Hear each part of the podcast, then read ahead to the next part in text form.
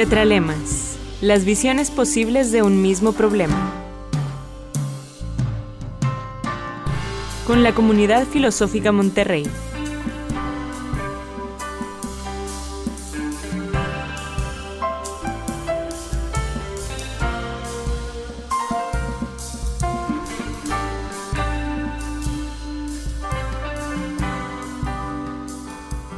Buenas tardes. Lo que ahora comienza es Tetralemas. Este es un programa de la comunidad filosófica Monterrey.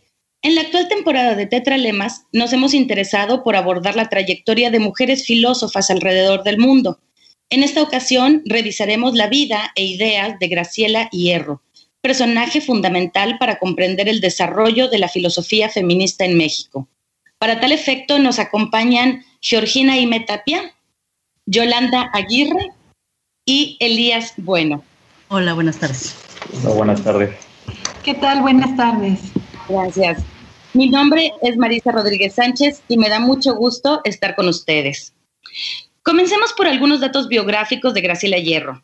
Ella nació en la Ciudad de México en 1928. Perteneció a una generación en la que el destino de las mujeres estaba prácticamente limitado al matrimonio y a los hijos.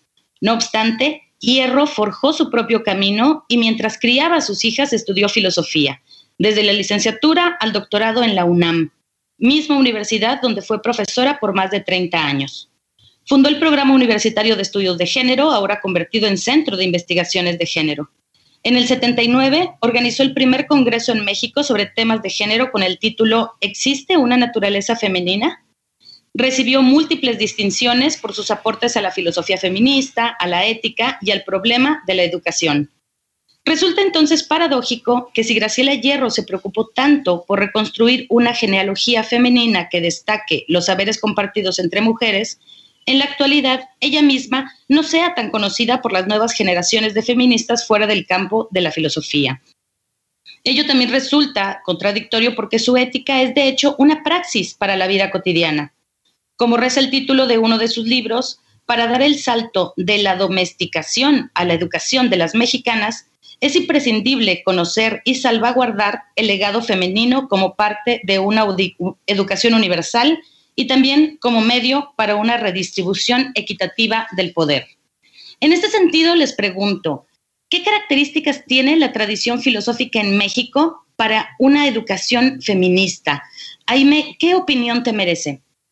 Eh, bueno, voy a contestar un poco desde, desde dos perspectivas. Una, desde el estudio de la obra de Graciela Hierro al respecto y otra desde la experiencia de haberla tenido como profesora, ¿no? Y haberla conocido, su praxis pedagógica tan potente y llena de sentido.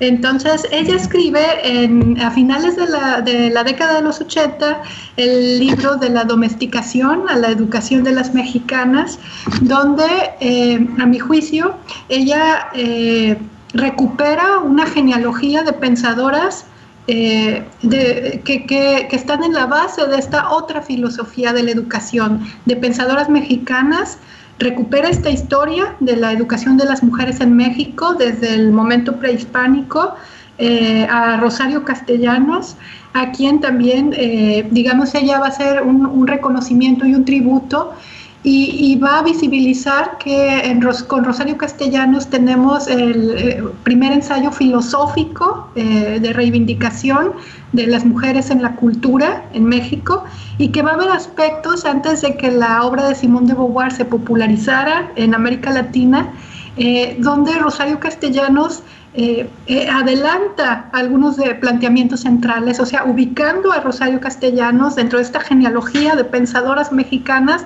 que estarían en la base de esta filosofía de la educación, pues reivindicando el valor de la obra de Rosario Castellanos.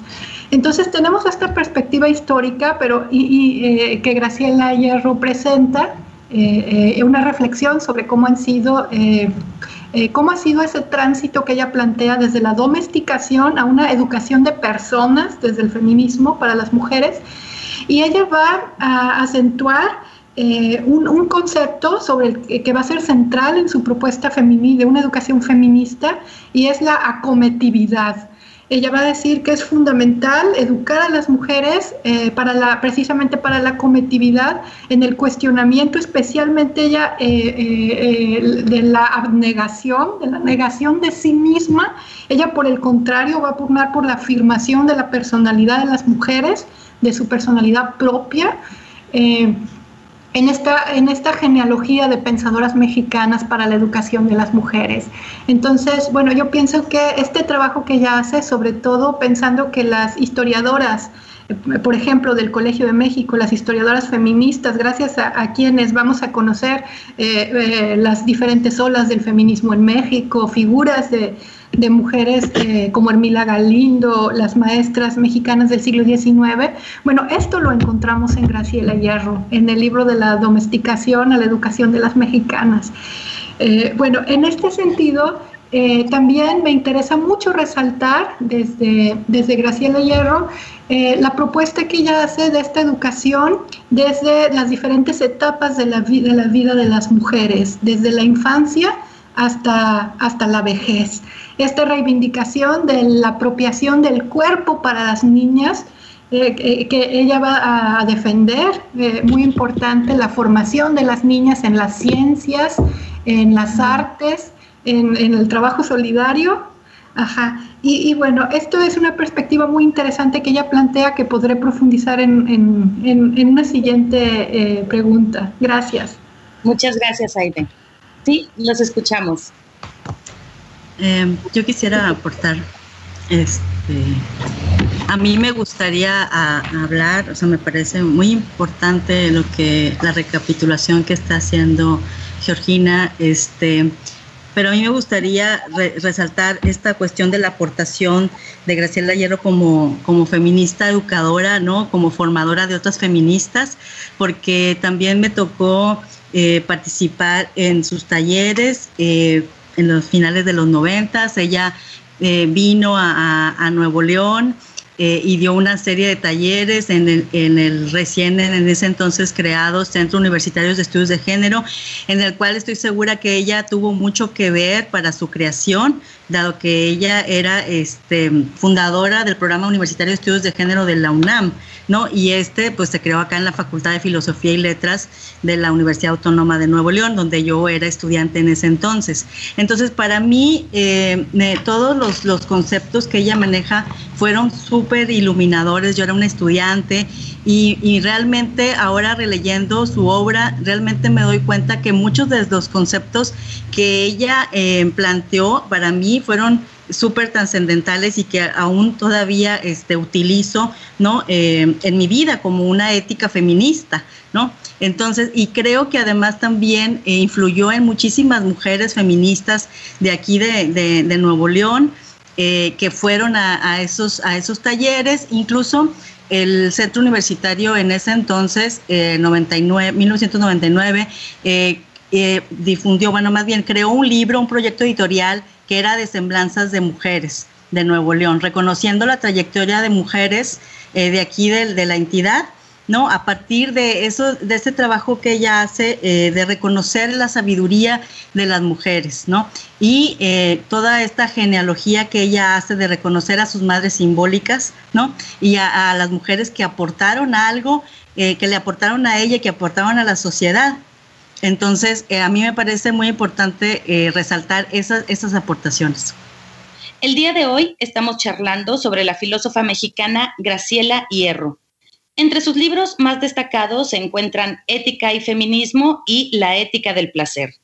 A grandes rasgos, podemos decir que la ética desarrollada por Hierro es una ética utilitaria, en el sentido del utilitarismo de John Stuart, y es también una ética hedonista que propende a la búsqueda del placer en un doble sentido. El placer como el bien colectivo y también entendiendo el placer que se experimenta corporalmente, ya que para esta filósofa redimensionar el papel del placer en la conformación de una ética feminista es fundamental. En tanto, reposiciona a las mujeres consigo mismas y con la sociedad. Hecha esta breve introducción, me gustaría que nos comentaran cómo construye Hierro filosóficamente esta ética del placer y de qué manera apunta a que las mujeres conquistemos la categoría moral de persona. Elías, esperábamos tu participación, dado que en el bloque anterior se nos acabó el tiempo. Te escuchamos. Muchas gracias.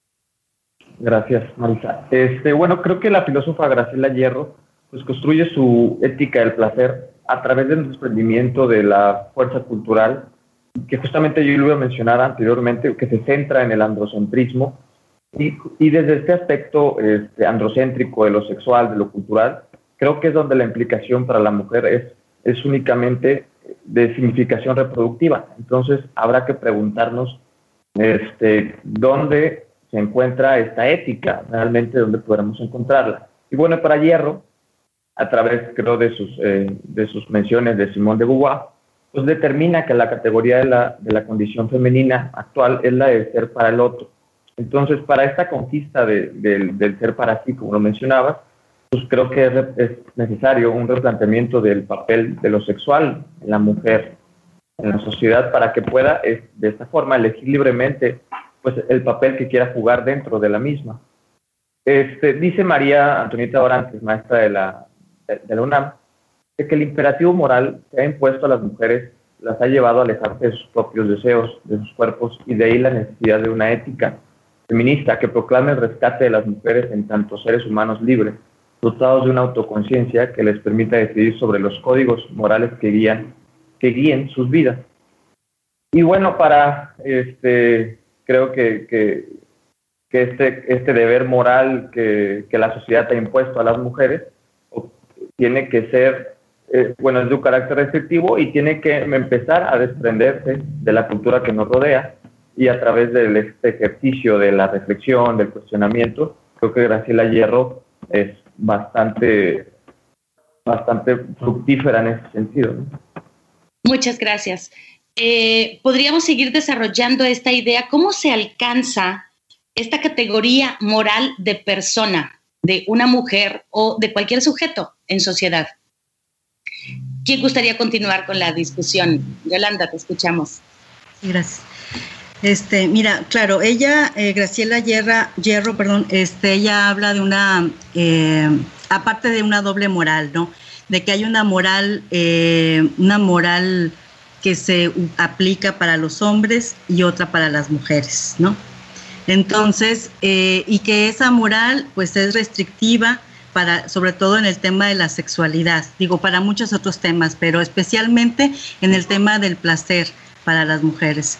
Y que es para ella imperativo que las mujeres se apropien de su propio cuerpo, ¿no? Que decidan sobre, sobre sí mismas, sobre su placer erótico, ¿no? Y sobre eh, cualquier otra situación que le genere felicidad, ¿no? Bienestar a, las mujeres y que esa es una manera en cómo las mujeres podemos realmente alcanzar el estatus de persona moral, ¿no? Eh, y bueno, eso a mí me parece muy, muy, muy relevante, sobre todo pues, en, estos, en estos tiempos, ¿no? O sea, me parece que que todos sus conceptos son tan vigentes, o sea, tan y tan y que para el momento en que ella hablaba era tan revolucionario, porque ahora hablamos de derechos sexuales y derechos reproductivos y hablamos del derecho al, cuerpo, eh, derecho al placer, pero ella está, lo está escribiendo a finales de, este, de, los 90, ¿no? Entonces, eh, a mí me parece que, que que ahora estamos, em, digamos que están más desarrollados muchos conceptos, incluso desde las políticas públicas de la misma legislación, eh, pero ella los desarrolló de manera teórica. Entonces a mí me parece eso una súper, súper aportación y hasta ahí quisiera dejar para que Georgina pueda hablar también. Muchas gracias, Yolanda. Adelante, Georgina. Hay una frase que eh, sobre esto de la ética del placer que a mí no, me ha quedado y, me ha resultado muy impactante y con un potencial eh, emancipador extraordinario de Graciela Hierro. Ella decía, quien controla tu placer te controla a ti. Entonces eh, su apuesta era precisamente porque fueran las propias mujeres las dueñas de sus vidas, la autonomía. Ella va a reivindicar esta ética feminista desde eh, la búsqueda de la felicidad, ¿no? en referencia a Aristóteles, pero haciéndola extensiva a las mujeres, reivindicando los intereses de las mujeres desde el utilitarismo, eh, eh, específicamente el utilitarismo de la regla, y desde eh, la propuesta kantiana de universalizar aquellos comportamientos, aquellas actitudes que lleven precisamente a superar este, esta eh, minusvalorización de las mujeres y todo el sufrimiento que, esto ha, causado, ¿no? A la universalización de la ética del cuidado, de, todos estos valores que han sido despreciados por haber sido eh, eh, marcados como femeninos, ¿no? Entonces, bueno, esta es un poco mi perspectiva, mi lectura de, de Graciela Hierro sobre, sobre este, y que no da una definición material sobre, sobre lo que significa el, el placer, sino más bien va planteando como eh, condiciones para que esto sea posible para las mujeres, el desarrollo de las capacidades estéticas, morales y de conocimientos para las mujeres. Ajá, gracias. Gracias a ti. Sí, que va muy, muy, pues de la mano, precisamente como mencionabas, del utilitarismo de la regla. Los bienes, las ideas, eh, eh, los juicios morales no son buenos ni malos por sí mismos, sino las actividades que realicemos a través de ellos, precisamente. Entonces, Elías, eh, ¿qué opinión te merece eh, esta frase tan interesante que nos compartió Georgina de, Hierro? Quien controla el placer te controla a ti. Creo que se relaciona incluso con esta máxima muy contemporánea de ser feliz es ser revolucionario en estos tiempos de crisis, ¿no? Y bueno, una definitivamente una frase bastante bastante interesante para reflexionar, ¿no? En, al menos en mi condición como, como hombre, este, creo que, que, tendría que repensarse. Creo que la, la, posición en que se encuentra una mujer ante este tipo de, de cuestionamientos y reflexiones es totalmente diferente a, la posición en que yo como hombre me encuentro ante la sociedad y ante una ética del placer. Entonces, este, bueno, yo creo que es, es, incluso para cuestionarse y, justamente para eso estoy aquí, ¿no? Para poder reflexionar y cuestionarme sobre esos aspectos que, en, desde, otra, desde otro parámetro me encuentro ajeno ante, ante esos cuestionamientos. Claro, que el, placer pues es eh, una habilidad, ¿verdad? Y eh, de todos los, géneros. También decía Graciela Hierro, eh, solo lo que causa un gran placer es lo que queda grabado en la memoria. Eh, me gustaría agregar en lo personal que lo contrario también, el displacer profundo, que es precisamente lo que se vive en la opresión, se queda grabado profundamente. Georgina, eh, siguiendo con esta frase de acerca del placer y cómo se vive, ¿qué te gustaría aportar? Eh, bueno, para Graciela Hierro, ella, ella defendía mucho era fundamental en su planteamiento teórico, pero también en su praxis, esta reivindicación de la plenitud para las mujeres en las diferentes circunstancias de sus vidas, para las mujeres que eligen eh, vidas que no implican familia, matrimonios, para las mujeres que eligen eh, eh, tener, este, este, tener familia, o sea, ella considera como una pluralidad de circunstancias distintas para las mujeres eh, y, en, estos eh, diferentes casos va a reivindicar esta, este derecho de las mujeres a la conquista de su plenitud. O sea, es algo central en Graciela Hierro, la autoconfianza para las mujeres. Eh, se requiere cierta madurez, ella decía, para, para alcanzar la plenitud del placer, que implica todavía de alcanzar el, el, dominio de sí mismas, pero también toda la cuestión de la dimensión erótica en las vidas de las mujeres. Entonces, bueno, yo creo que ella era una maestra, fue una maestra extraordinaria en este sentido de promover la, de promover estas capacidades en, en, otras mujeres y también en algunos hombres que se acercaron y quisieron conocer esto eh, para, para esta ética eh, de la plenitud, esta ética del placer, la autoconfianza, el reconocimiento de las voces eh, y de las propias mujeres, ¿no? Eso era algo precioso que ella hacía. Ahora sigue siendo difícil. Eh, es poco el reconocimiento que hay de unas mujeres a otras, sobre todo en un ámbito tan androcéntrico como la filosofía, donde se sigue teniendo una admiración ciega, ciega del lastre androcéntrico de la filosofía, de que no nos pensaron como sus interlocutoras, ¿no? Y Graciela Hierro nos recuerda esto y reivindica esta como sororidad en el reconocimiento de las otras pensadoras, y me parece precioso, y de la confianza en nuestras propias voces. Gracias. Yolanda, ¿querías aportar algo rápidamente antes de ir a la siguiente pausa? Sí, no, nada más este, esta cuestión de lo importante de retomar el tema del placer en las mujeres, ¿no? O sea, es decir, de cómo se nos, se nos ha negado por esta moralidad este, conservadora y cómo ella puso el tema y yo creo que para, para mí, como te decía en su momento, fue muy importante y para todas las que estuvimos en, esa, en esas reuniones, en esos talleres, cómo ella hablaba del placer, por ejemplo, en todo el ciclo de vida, ¿no? Y ella como adulta mayor, este, y ella y su grupo de las reinas, o sea, hablaban del tema y todas estábamos, o sea, eh, impactadas, ¿no? Porque eh, es, es es importante que de pronto te hablan de estos temas y se te abre un mundo, ¿no? Entonces eso es lo que está muy, muy padre de ella. En esta emisión estamos conversando acerca de Graciela Hierro y sus aportes a la filosofía mexicana. A Graciela Hierro le debemos la introducción del concepto de género al debate filosófico en México, entendido como esa semántica o ese modo de ser que la cultura impone a los cuerpos sexuados. Su reflexión filosófica se construye contra fundamentos epistémicos para los cuales existe un modelo único de humanidad en el que no cabrían las diferencias sexuales. Este modelo representa un universo simbólico en donde lo masculino es el paradigma de lo más neutral o bien de lo más legítimo, y a partir de ahí se edifica el ser femenino como su contraparte, como una carencia. Entonces, Hierro propone una vía distinta, nombrar lo femenino bajo nuevos paradigmas que recuperen su valor propio a través de la diferencia y no ya como el remanente de lo masculino, es decir, como aquello que no es o no alcanza a ser la mujer. La discusión acerca del género o de los géneros en plural y el problema de la diferencia es una discusión actual y compleja que ha generado debates espinosos incluso.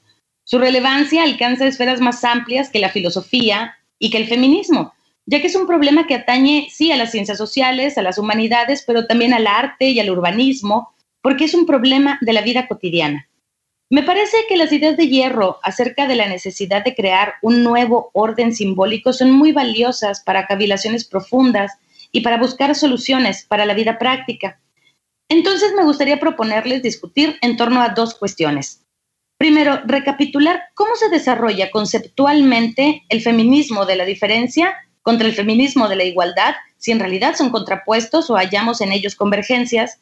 Y en una segunda ronda, reflexionar acerca de qué es ese orden simbólico del que habla Hierro, cómo se construye, cómo funciona y si en realidad es posible elaborar un nuevo orden simbólico. Elías, ¿te gustaría comenzar, por favor? Claro, gracias. Bueno, primeramente, este, mi consideración, los conceptos de, feminismo de la diferencia y feminismo de la igualdad no, se contraponen, al contrario, se, alimentan mutuamente. Y esto debido a que como feminismo de la diferencia busca justamente establecer cambios sobre el paradigma androcéntrico de lo femenino, cambiar estos parámetros y abarcar estas diferencias para crear a partir de las mismas, de esta otra edad o de, lo que pareciera ser también que la, que la mujer es lo otro, como tú bien lo dijiste, de la carencia de lo que no se ha explorado, ¿no? Buscar estos cambios, eh, estos cambios sí, pero que no sean, eh, que, que, son cualitativos, que representan el aspecto de lo cotidiano. El feminismo eh, de la igualdad pues busca principalmente establecerse dentro de los mismos parámetros masculinos, es mirar desde un espejo y ocupar estos espacios, estos espacios masculinos de una manera igualitaria. Entonces, no, no, no tienen una contra, no se contraponen como tal, pero sí considero que tienen que ser este, alimentados uno por el otro para que de esa forma pues podamos tener un feminismo eh, de una más fructífero que pueda llegar a tener un poquito más de impacto en esta sociedad, ¿no? Repensarlo de esa forma y creo que sería lo adecuado. ¿no? pero digamos en el desarrollo eh, de los feminismos eh, en clave histórica, entendemos, tenemos primero el feminismo de la igualdad y luego se posicionan con Graciela Hierro y muchas otras feministas alrededor del mundo en contra de este paradigma, señalando principalmente las diferencias que no se habían considerado. En ese sentido, Georgina, eh, ¿qué nos podrías compartir acerca de este desarrollo? Bueno, yo difiero, difiero un poquito de lo, que, de lo que se ha comentado, lo veo de una manera diferente. No sé si contraposición sea la palabra adecuada o no, pero eh, sí hay un debate y hay una divergencia eh, fuerte que sigue teniendo cierta, eh, pues sigue teniendo vigencia. por ejemplo, en la historia de la teoría feminista de Celia Moros, eh, ella cuando habla del feminismo de la diferencia, del pensamiento de la diferencia, eh, va a, señalar que no hay un reconocimiento desde este pensamiento de la diferencia, por ejemplo, de, de Simone de Beauvoir y todas sus aportaciones al, al, desarrollo del feminismo, sino que ellas van a beber de otro tipo de fuentes. Eh, por ejemplo, eh, eh, está Luisa Muraro precisamente con el texto El orden simbólico de la madre, que Graciela Hierro conoció, ¿no? Y va a tener influencia, una gran importancia. Entonces, y otros textos de Luisa Muraro y del colectivo de mujeres de Milán, que van a pensar estas cuestiones de la diferencia. Eh, y que eh, desde hace un tiempo, digamos, está un tanto, eh, no es muy audible, hay una, por lo menos en los ámbitos académicos, hay una predominancia de los discursos de la igualdad, ¿no? O eso es lo que a mí me parece. Entonces, ellas van a reivindicar eh, fuentes, por ejemplo, de místicas que en sí fueron transgresoras de este orden patriarcal, que defendieron una religiosidad, una espiritualidad desde otros valores, cuestionaron la concepción patriarcal de, la religión. Eh, y, todo el asunto de la quema de las brujas. ¿no? Esto está en las bases de este feminismo de la diferencia. Y el feminismo de la igualdad, pues es esta genealogía de vindicaciones de derechos. Eh, eh, desde la luz de la Revolución Francesa a la, a la fecha, ¿no? Entonces, eh, principalmente en los 80 hubo mucho, mucha polémica. Eh, desde mi punto de vista, creo que la convergencia se puede encontrar en que ambos confluyen en algo que es fundamental. Yo lo veía en Simone de Beauvoir y, por ejemplo, en una pensadora de la diferencia como Edith Stein, que es la concepción de la reciprocidad. O sea, tanto el feminismo de la diferencia como el feminismo de la igualdad eh, eh, convergen en, esta, en este planteamiento de la, de la reciprocidad, más allá de la diferencia y de la igualdad. Y bueno, y, me parece, bueno, Graciela Hierro fallece eh, pues hace ya varios años, ¿no? Y, no sabemos lo que yo hubiera pensado de haber seguido todas estas polémicas, ¿sí? digamos, hay que tratar de entender también su planteamiento desde el contexto y el momento en el que ella, en el que ella escribió. Si hay oportunidad más adelante, quisiera hablar del orden, de, este orden simbólico. Precisamente, ¿verdad? a, ti, eh, Georgina, es eh, la siguiente cuestión que me gustaría que, comentáramos. ¿Qué es un orden simbólico para Graciela Hierro? ¿Cómo se construye y cómo podemos transformarlo en la vida cotidiana? Yolanda. Este, mira, ella parte hablando del patriarcado, ¿no?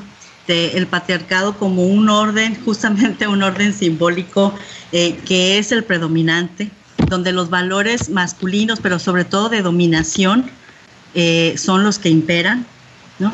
Y propone un, un, nuevo orden donde los valores, donde se rescaten los valores eh, que proponen, o sea, los valores femeninos, ¿no?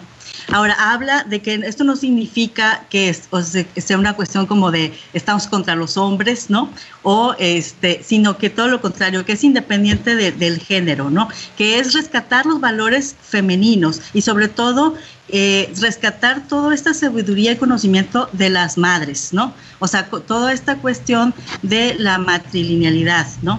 Y, de los saberes de, las, de las mujeres, es decir, todos esos valores eh, no, no ahorita no sé si la palabra sea esta, quizás no lo sea, pero como valores edificantes, ¿no? Valores realmente verdaderos de, lo femenino, ¿no? Entonces, a mí me parece bien, bien padre porque, eh, o sea, realmente es un lugar donde, o sea, eh, sería la utopía, ¿no? Creo que ella también lo dice, ¿no? Habla de una, una utopía eh, feminista donde los valores de la dominación no sean los que imperen, sino solo la cuestión de buscar la felicidad, buscar el placer, el bienestar de todas y todos, en, específico de, las mujeres, que son las que estamos en opresión. Gracias, Y retomando, Georgina, ¿querías comentarnos acerca precisamente del orden simbólico? Eh, bueno, pienso que es lo que ella hace en, el, en los propios textos. Eh, cuando recupera esta parte de la educación de Sor Juana, esta frase donde eh, ella, ella recoge de que las mujeres deben de ser formadas por ancianas doctas, está, o sea, está muy vivo y ella lo recupera de Sor Juana y lo visibiliza posteriormente con Rosario Castellanos, mujer que sabe latín y, todo esto. Entonces, y a través de la propia práctica, porque después de hacer el estudio de esta genealogía feminista en la cultura mexicana, de las aportaciones de hierro a la ética, eh, eh, viene la pregunta ineludible, ¿no? ¿Y, qué papel jugó la propia Graciela Hierro en todo esto. Y, realmente eh, eh, sostengo que, que, ella puso en práctica esta formación del orden simbólico, viajó prácticamente por todo el país, eh, impulsando la formación de centros, como ya lo dijo Yolanda, de centros de, estudios de género. formando generosamente, dando sus energías, su tiempo a formar estas nuevas generaciones y ella dio, dio un impulso a todo esto eh, que a mí me parece que puso en práctica eh, de una manera muy, eh, comprometida este orden simbólico en el que ella tanto creí, estaba convencida, ¿no? Gracias. Elías, ¿cómo identificamos un orden simbólico en la cotidianidad, más allá de lo genérico? ¿Cómo podrías orientarnos para pensar en una transformación bueno, creo que, el orden simbólico, si lo queremos este, identificar, creo que tendríamos que, reconocer en él el, ciertos aspectos. Por ejemplo, creo que la palabra, el lenguaje, creo que también podríamos recuperarlo en esto que mencionaban este, Aime y Yolanda sobre las genealogías femeninas. Creo que a partir de ahí, de este rescate de, de la experiencia femenina, pues podemos identificar lo que sería este nuevo orden simbólico que plantea Graciela Hierro y, que se construye, como lo dije hace un momento, a través de, la palabra, del deseo, de la, ética del placer, etcétera, lo que hemos platicado durante, durante esta transmisión. El día de hoy estamos conversando acerca de Graciela Hierro, filósofa mexicana. Y como ya hemos dicho, uno de los intereses principales en la filosofía práctica desarrollada por Hierro fue la educación. Una educación centrada críticamente en los códigos morales que rigen las reglas sociales para lograr transformar aquellos aspectos que entorpecen o niegan la felicidad a la mayoría y que son códigos que se aplican de manera distinta a las personas según su género, pero también según su origen, su clase, su edad, etc. En este sentido, Hierro se preocupó por las necesidades de las mujeres en distintas etapas de la vida, principalmente en la vejez. Fundó el grupo Las Reinas, como hace un momento se comentó, con el propósito de reflexionar sobre su condición de mujeres de la tercera edad, reflexionar también sobre la muerte, asuntos todos estos que dejó plasmados en sus memorias tituladas Gracias a la vida. Por otro lado, Hierro retoma el concepto kantiano de universalización como una vía para determinar lo moralmente correcto que sea válido para todos, priorizando los intereses comunes antes que los intereses individuales, sin olvidar que alcanzar el fin, en este caso la felicidad para la mayoría, no elimina el aspecto moral de los medios por los que se logre ese fin, es decir, tratar de conciliar los ámbitos teleológico y deontológico. Dicho lo anterior, quiero preguntarles, ¿cómo lograr armonizar un proyecto de universalización de valores morales que al mismo tiempo atienda las necesidades específicas de las personas? Ya antes nos había adelantado un poco Aime, así que si te gustaría continuar con la conversación, por favor. Sí, claro que sí. Eh, bueno, Graciela Hierro va a ser esta como eh, eh, que se ha popularizado con el concepto de hermenéutica de la sospecha desde una mirada feminista. En otras palabras, retomando a Rosario Castellanos, le va a someter a los reconocidos pensadores de la educación, Rousseau, Kant, eh, el, propio Aristóteles, etcétera, ¿no? A, ver si son capaces de resistir un buen chiste, ¿no? Retomando esta hermenéutica de Rosario Castellanos. Entonces, eh, Graciela Hierro va no rechaza las ideas de estos pensadores, sino que las interpela desde la crítica a, los límites androcéntricos. En el caso específico de la propuesta de Kant, de e, e, esta, esta idea de la universalización, eh, Graciela Hierro le va a aplicar esta hermenéutica y va a recupera eh, esta propuesta de Kant, pero al mismo tiempo pone en cuestión eh, que Kant no consideraba a las mujeres eh, como capaces de la autonomía, ¿no?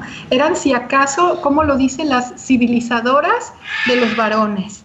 Eh, que se adaptaban muy bien a las costumbres, ajá, pero que eran eh, eh, incapaces de pensar una propia regla para sus vidas y de conducirse de acuerdo a principios universales, sino que más bien quedaban en el ámbito de la moralidad, ¿no? Entonces, eh, Graciela Hierro va a tomar esto y, va a pensar, bueno, qué curioso que eh, el pensador que propone esta universalización en la ética de los valores que llevan a la realización del ser humano haya dejado fuera a la mitad de la humanidad. Y entonces ella pues va a eh, extender estos límites. se lo aplica a Kant, se lo aplica a Aristóteles con la, felicidad como el, criterio, el fin ¿no? de la acción moral eh, y también se lo va a aplicar a Rousseau, eh, pensador de la educación, en el libro El Emilio, y entonces va a decir, va a pensar Graciela Hierro, eh, ¿cómo podemos, qué sucedería ¿no? si imaginamos una Emilia? Porque Rousseau solamente pensó Sofía, a la que le dedica unas cuantas miserables páginas al final de un copioso libro para solamente reforzar el papel de las mujeres y como eh, al servicio del, hombre, de, los varones, ¿no? Hacerles la vida confortable y, todo esto, ¿no? Eh, hay una parte específica que Graciela Hierro cuestiona, ¿no? De Rousseau cuando él dice a las niñas, hay que, si las vemos estudiando o haciendo cualquier cosa, hay que, hay que molestarlas, hay que interrumpirlas para que se acostumbren a cómo va a ser su vida. Entonces Graciela Hierro denuncia todo esto eh, y, lo que va a proponer precisamente es que los valores que han sido denostados a lo largo de la historia eh, por ser considerados femeninos, precisamente son los que más necesita la humanidad eh, y que se tienen que universalizar porque es injusto que, que, solamente una parte, precisamente las mujeres, sean quienes se dedican más a toda la cuestión del cuidado y quienes reciben menos cuidados, ¿no? Entonces, bueno, es un poco eh, sobre esta idea de la universalidad. No sé si puedo seguir más o alguien más viene. Elías creo que quería comentarnos algo al respecto. Gracias. Gracias. Eh, bueno, esta armonización de los proyectos de universalidad de los que habla Kant y que toma García Hierro, creo que tienen que surgir también desde una ética que implique este desprendimiento de la lógica eh, que niega la diferencia, ¿no? es, un educar desde una perspectiva de libertad de lo sexual femenino y una visión que, tiene que, no que, tiene que eh, surgir a partir del margen de lo femenino, no de lo masculino, ¿no? es decir, de lo diferente. Como bien dijo este, Yolanda hace un momento en el bloque anterior, creo que esta recuperación tiene que ser de la sabiduría y el reconocimiento de las madres y de la maternidad, que a partir de ahí poder establecer también, como bien lo mencionaste tú al principio del bloque, pues esta, esto que Graciela Hierro intentó y que, y que estuvo haciendo, ¿no? que es preocuparse por eh, los, los, códigos morales que atentaban o entorpecían la felicidad de, de las mujeres, sobre todo este, durante su, su vida, ¿no? en las etapas de su vida, en las diferentes etapas de su vida. Sí, a mí me gustaría aportar eh, algo que ella dice en su libro de la ética del placer, que dice, la universalización de la norma supone la universalización del valor eh, erótico. Se universaliza la norma abstracta que debe satisfacer el autointerés racional y se obra con base en normas concretas como el deber de satisfacer el erotismo. ¿no? Y luego agrega, se universaliza la norma de buscar la libertad que es un planteamiento abstracto, y se obra liberándose de ataduras e impedimentos concretos que obstaculicen la realización específica del autointerés racional. O sea, ella ahí nos lo dice eh, muy, muy claramente. Y en cuanto a la interseccionalidad. O sea, ahí estamos hablando, digo, todos tenemos, eh, todos tenemos eh, eh, esta, o sea, todos somos seres humanos y ella parte de que buscamos el interés, no, debemos de buscar nuestro interés propio, ¿no? Un interés personal que es la felicidad y el placer, en este caso el placer erótico, el placer en general y el placer erótico que nos hace dueños de nuestro propio cuerpo y eso nos va a dar esa satisfacción. Y todas las personas, independientemente de quién seamos, ¿no? de, nuestras diferencias, o sea, compartimos esa, esa parte, esa, esa parte eh, de humanidad, ¿no? de eh, mujeres y hombres, aunque como ya dijo Jaime, pues muchos filósofos eh, nos hayan excluido a las mujeres de, esa, de ese pensamiento o de, esa, este, de ese sistema de valores, ¿no? Entonces lo que hay que hacer es, recobrar este, todos esos valores de las mujeres, todos esos valores femeninos, ¿no? Y aplicarlos realmente. O sea, una cosa que lo tenemos todas las personas independientemente de si somos si somos, este, tenemos alguna discapacidad o somos, no sé, lo, que quieras, o sea, cualquier, cualquier este, especificidad, ¿no? Que, podamos tener, o sea, todos necesitamos, por ejemplo, de cuidados, ¿no? O sea, entonces, eh, la, la, cuestión del, tema de los cuidados es, bien importante para, Graciela Hierro y para la humanidad en general, ¿no? Y es totalmente un valor, eh, por así decirlo, antipatriarcal. Ahora sí que como esos lemas feministas de vamos a tumbar el patriarcado, ¿no? O sea, se va a caer, lo vamos a tirar, lo vamos a tirar rescatando todo esta, toda la cuestión del cuidado, del autocuidado. Muchas gracias. Eh, gracias a ti, Yolanda. Sí, va muy de acuerdo nuevamente con esta visión del utilitarismo, que se, donde considera a la sociedad pues eh, desde una perspectiva organicista y no atomista, es decir, mientras el otro y la otra sean felices, de ello también dependerá mi propia felicidad.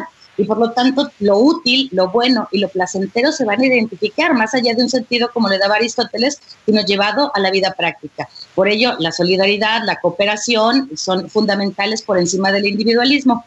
Estamos ya casi sobre el tiempo para concluir y yo les pediría brevemente alguna reflexión final. Georgina. Bueno, quisiera terminar con un, con un recuerdo de Graciela Hierro, eh, un recuerdo eh, muy entrañable. Eh, en un curso, cuando ella nos estaba explicando sobre las mujeres mayores y sobre todo el tema de la vejez, ella traía, hablándonos de su grupo de las reinas, ella traía un dije y era muy, muy impactante la, la, forma del dije. Yo le pregunté qué, qué, quería decir, ¿no? Porque toda ella, pues, para mí era, eh, eh, eh, pues, muy interesante y una fuente de sentido. Yo creo que para muchas filósofas en, en México, ¿no? Fue un motivo para no dejar la carrera. A veces tan dolorosamente androcéntrica. Y el, significado de este, de este dije, me, me dice, ella es la sangre sabia que ya no se derrama. Entonces, bueno, me parece precioso recordarlo y que nos habla mucho de quién era Graciela Hierro, ¿no? O su receta, la receta de las feministas para las arrugas. Eh, como decía, compré una crema barata, un telespejo y magia, las arrugas se fueron. Entonces este sentido del humor combinado con la profundidad y el cuestionamiento eh, de, uno de los ámbitos donde pues eh, las mujeres han sido menos reconocidas, ¿no? Cosa que está cambiando para bien. Gracias. Gracias muy buenos recuerdos. Yolanda, rápidamente para concluir. Pues digo, también eh, escuchando esos recuerdos, o sea, yo también quiero concluir eh, diciendo que estoy muy agradecida, la verdad, con, con ella, ¿no? Este, eh, que es cierto, hace, hace muchos años este, que ya falleció, pero yo creo que su, todo lo que ella dejó, nos dejó, me dejó a mí personalmente, es, es invaluable creo que debemos de recordarla, de recordarla más seguido. Creo que, se tiene que, o sea, me da mucho gusto que este programa se esté desarrollando y creo que debería de hacerse una cátedra definitivamente de, ella y de su trabajo aquí en Nuevo León y en todo México. La verdad es que considero que, que fue, o sea, impresionante todo lo que nos aportó.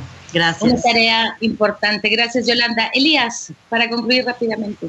Sí, bueno, yo creo que para terminar, la, posibilidad de encontrarnos con filósofas como Graciela Hierro pues son determinantes para reencontrarnos también con el cuestionamiento sobre los cimientos en, el que, en los que actualmente nos, nos encontramos, ¿no? El detenernos a reflexionar y cuestionar sobre estos aspectos simbólicos, religiosos, educativos, bueno, creo que son esenciales y, y Graciela Hierro es, es, tiene que ser, es importante para poder este, determinarnos ante nuestra situación actual, ¿no?